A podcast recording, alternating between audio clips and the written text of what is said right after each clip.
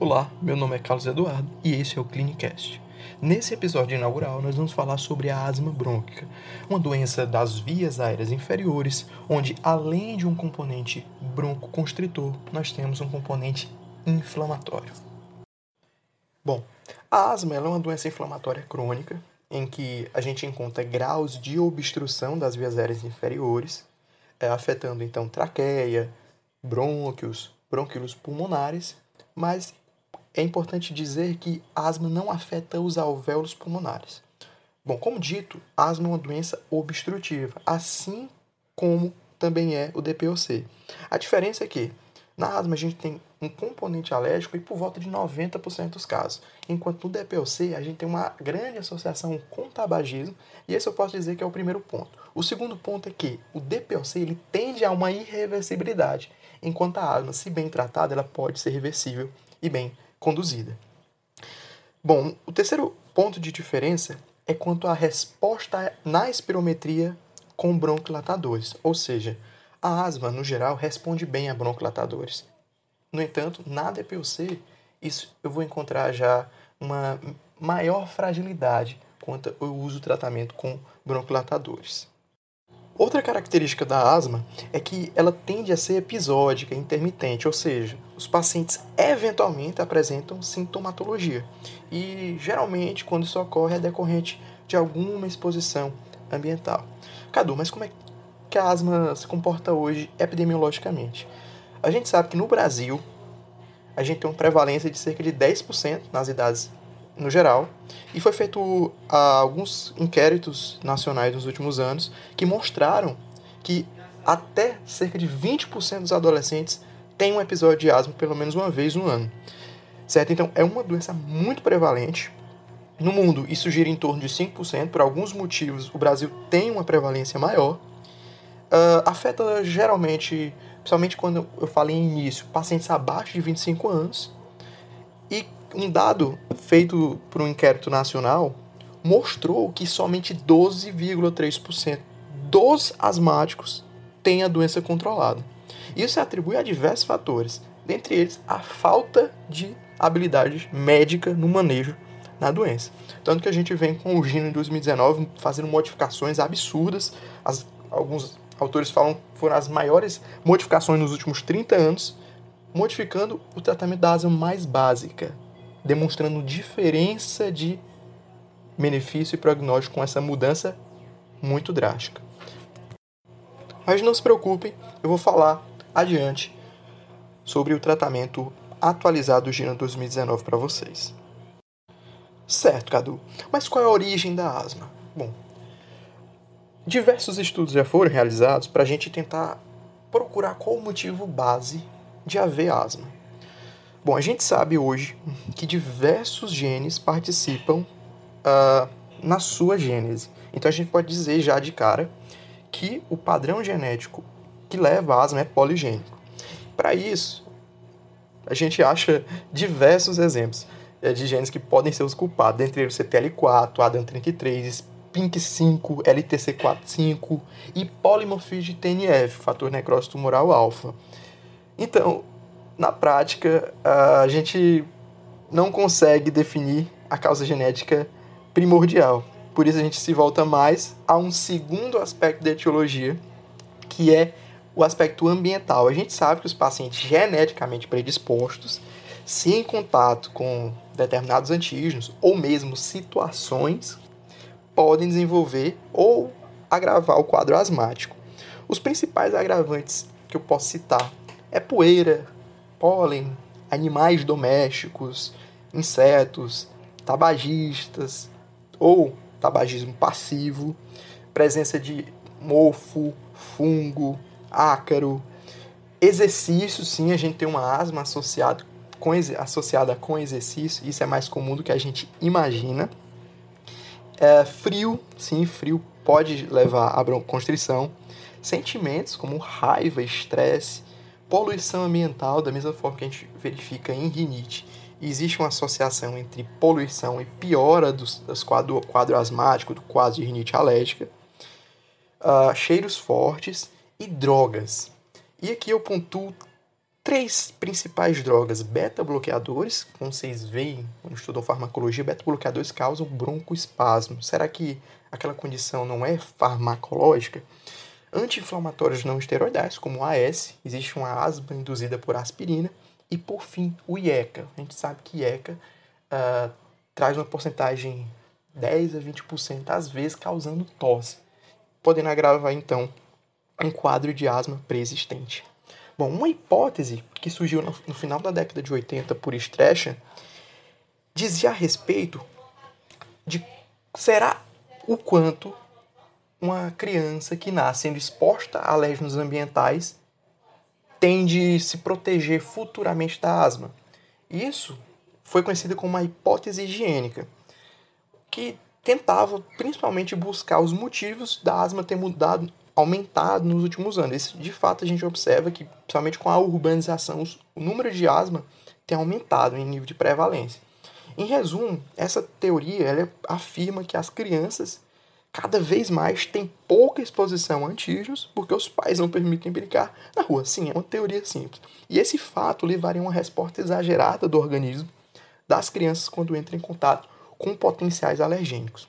Bom, à luz da, da evidência científica hoje, se existe uma lógica quanto a essa teoria, é seguinte: na asma a gente tem pacientes com um fenótipo mais voltado para a resposta TH1, que não é o, a, a principal característica, e a maioria daqueles pacientes tem uma resposta mais voltada para TH2.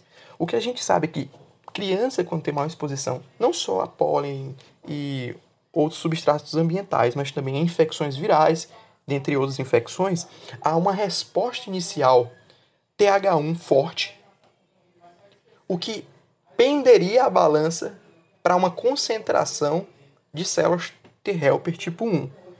Coisa que não se vê em paciente asmático, porque ele tem um predomínio de células T helper tipo 2.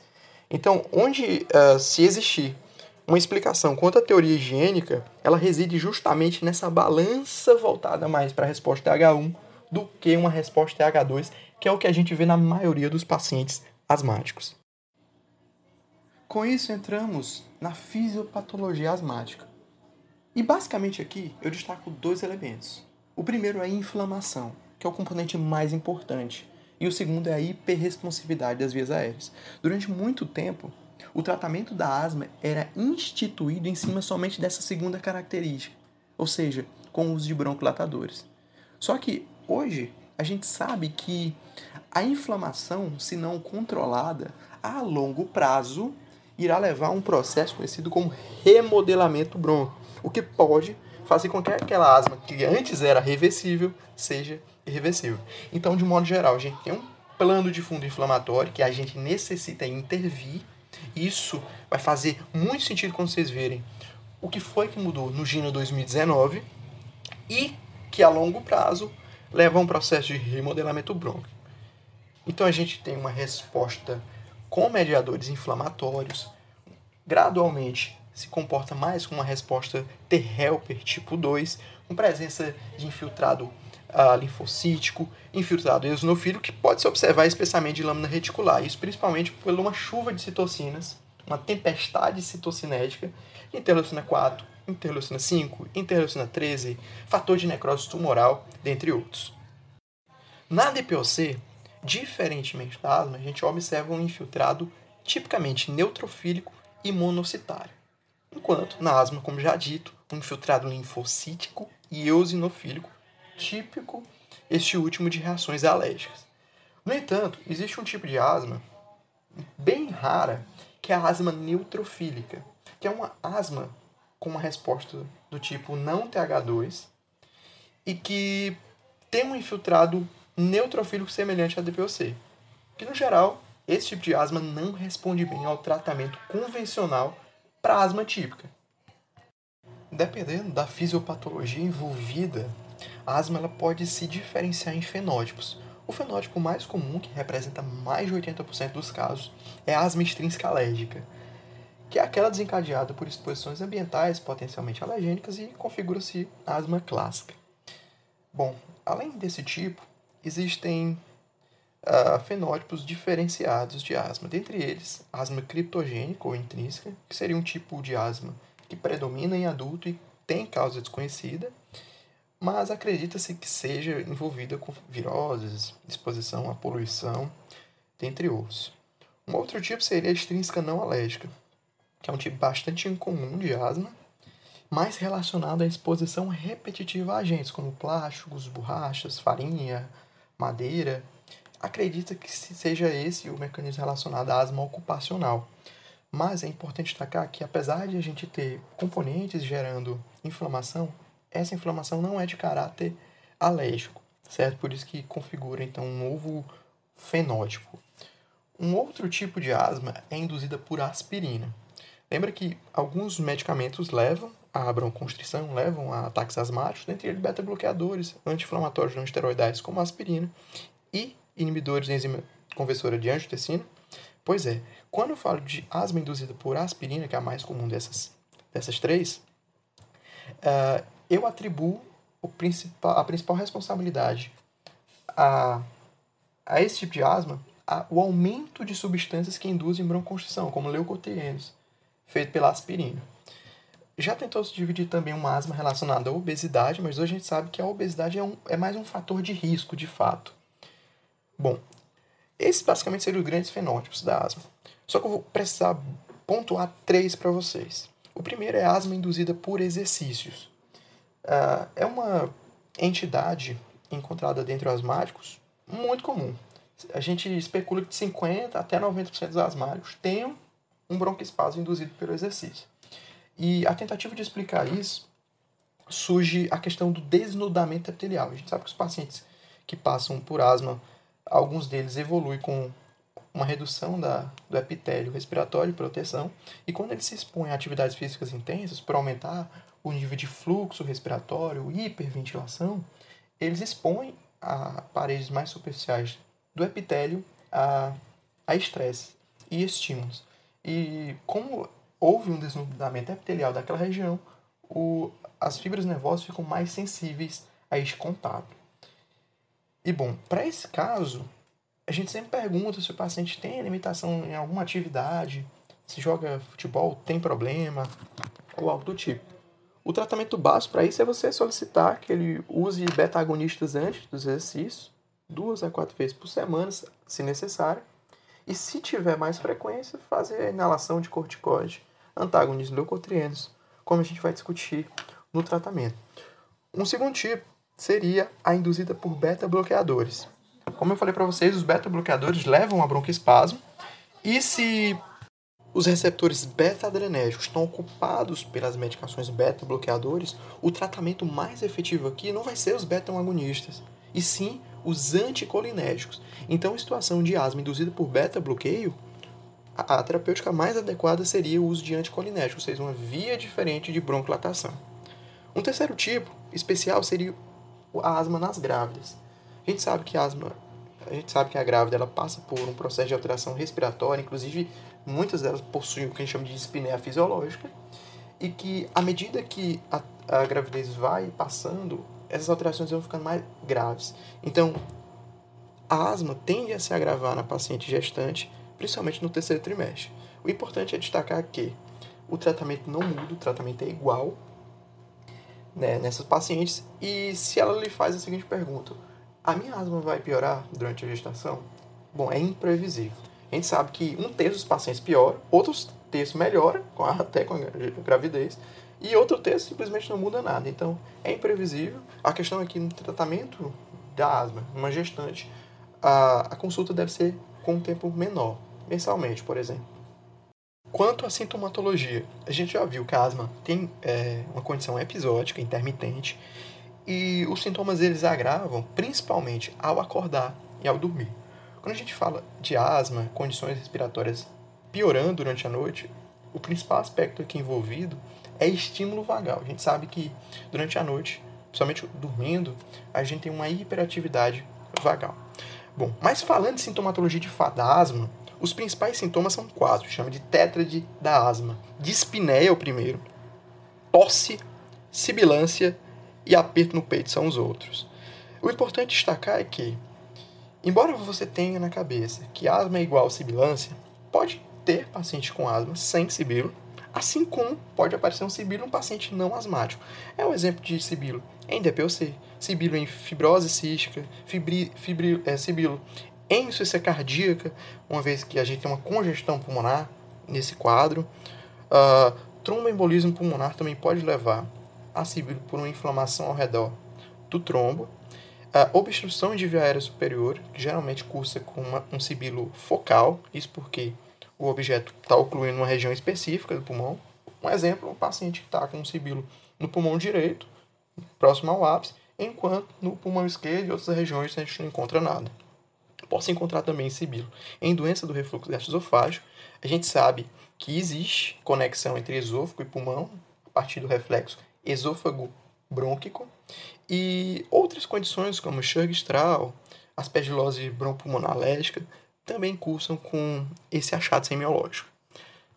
Sempre lembrar também toda abordagem no paciente com asma perguntar sobre comorbidade. A gente sabe a íntima relação que a asma tem com os outros quadros atópicos, como rinite, dermatite em contato e ceratocone.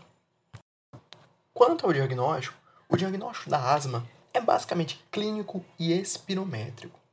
Clínico, sintomas sugestivos e uh, na espirometria a gente observa uma obstrução de fluxo respiratório. A questão é, Cadu, eu posso pedir exame de imagem para asma? Eu posso encontrar algum achado imaginológico na asma? Eu até posso. Somente raio-x e tomografia de tórax, a gente pode eventualmente encontrar espessamento brônquico. Mas é, raio-x é mais para diagnóstico diferencial, assim como tomografia computadorizada, seja, para descartar outras condições que não a asma. E como é que funciona a espirometria?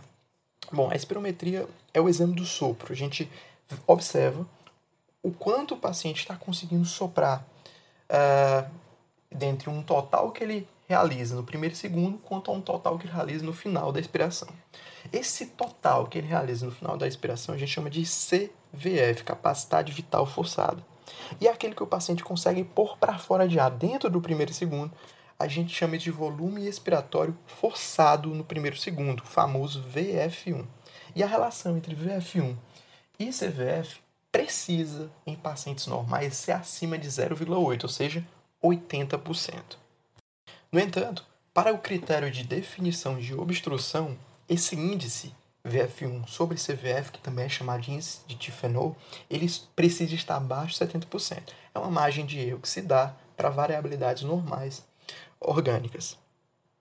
Então esse foi o primeiro ponto, ver espirometria e identificar um, um processo obstrutivo. No entanto, como a gente sabe, processo obstrutivo pode significar asma ou DPOC. O segundo passo, então, seria observar se o paciente, na espirometria, tem uma boa resposta a broncodilatador. Para isso, a gente verifica o seguinte critério. O paciente realizou espirometria pré e pós-broncodilatação. Se no pós-broncodilatação ele tiver um aumento do VF1 a mais de 12%, associado com um aumento de mais de 200 ml desse volume, eu considero essa resposta à broncodilatação positiva, sendo mais sugestiva então para a asma. Existe outro teste, que é o teste de broncoprovocação. Ele é usualmente solicitado? Não. Esse teste ele é reservado principalmente para os pacientes que passaram por um período de asma controlado. Ou seja, como a gente falou, a asma ela é bastante intermitente. Então eu posso estar passando o que a gente chama de período intercrítico. O paciente estava antes asmático, foi fazer a espirometria, não está mais. Então o que, é que eu vou observar na espirometria? Normalidade. Para isso, surge esse teste da broncoprovocação, que inclusive é mais acurado do que os outros testes citados. E ele basicamente vai analisar o VF1 frente à exposição a um broncoconstritor, como por exemplo a metacolina. Se eu tiver uma redução de mais de 20% da resposta do volume expiratório final forçado no primeiro e segundo, eu considero que o paciente tem uma hiperresponsividade a esses agentes. E essa hiperresponsividade a esses agentes é típico da asma, certo? Um outro método diagnóstico que eu posso incluir na asma é a variação do pico de fluxo, PFE. Só que a variação do pico de fluxo é mais observada, mais útil em pacientes em pronto-socorro, em crise asmática, para fazer essa avaliação ali de estratificação, uma vez que o PFE nos indica se aquela crise de asma é leve, moderada, grave, muito grave. A gente sabe que se o pico de fluxo respiratório está abaixo de 50%, igual abaixo de 50% do que era predito para a altura, para o peso dele, a gente configura aquela crise como grave. Então, resumindo, para diagnóstico de asma, clínico mais espirometria. Uma espirometria inicial abaixo de 70% do índice de fenol configuro como um processo obstrutivo, pode ser asma ou DPOC. Realize então uma espirometria com broncodilatação. No entanto, aquele paciente com asma ele pode estar passando por um período intercrítico, ou seja, um período que ele está com uma boa resposta, a asma dele está bem controlada, então eu não vou encontrar alterações. E aí eu vou ficar ainda na dúvida se é uma asma ou DPOC. Se eu acho tenho uma forte ideia de que de fato é um asma, posso solicitar o teste de broncoprovocação, que com critério de maior, menor resposta que 20%. Quanto ao VF1, eu configuro ele como hiperresponsivo. A metacolina, a histamina, a carbacol, que são agentes broncoconstritores empregados nesse teste. Por fim, a variação do pico de fluxo é mais utilizada para avaliação de pacientes em crise asmática e para estratificá-la. Então, nesse primeiro podcast, espero que vocês tenham conseguido amarrar os principais conceitos quanto etiologia, epidemiologia, de fisiopatologia da asma e como diagnosticá-lo. No próximo podcast, nós vamos falar sobre a atualização do gene do 19 e como conduzir um paciente com asma, assim como o que utilizar para cada fase da doença. Vou deixar aqui na descrição deste podcast dois links. O primeiro é para um estudo recente sobre fisiopatologia da asma, os avanços recentes quanto à inflamação e o tratamento das vias aéreas na asma. É um artigo do International Journal of Molecular Science e uma atualização do Jornal Brasileiro de Pneumologia e Tisiologia 2020 sobre o tema. Muito obrigado pela atenção. Até o próximo podcast.